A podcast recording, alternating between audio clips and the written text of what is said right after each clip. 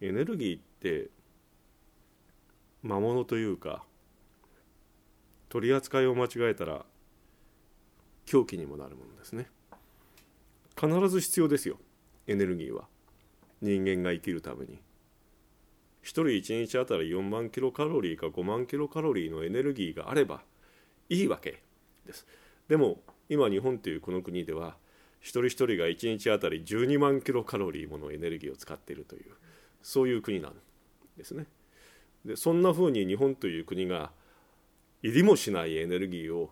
享楽的な生活を支えるために使ってしまっているために先進国というなんか進んでいる国だというふうに皆さんは思う。日本も先進国の一員だと思っているかもしれませんがその先進国と呼ばれている世界人口の4分の1のにしかならない国々が世界全体で使うエネルギーの75%を使ってしまう残りの4分の3の人たちが残された25%のエネルギーをまた分取り合戦をしながら本当にエネルギーを使えない人たちは今現在飢餓に瀕するというそういう国なんですね。日本は世界平均の2.5倍ものエネルギーを使って今皆さんも生きているわけだけどもそんなんでいいのか？やっぱり考えてほしいのですね。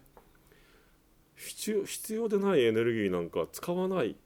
ということが大切なのであってこんな馬鹿げた社会を少しでも変えていってエネルギーを使わない社会にしていかなければいけないと。思いますし人類が生き延びたいならそれしか道がないということに気がつかなければいけないと。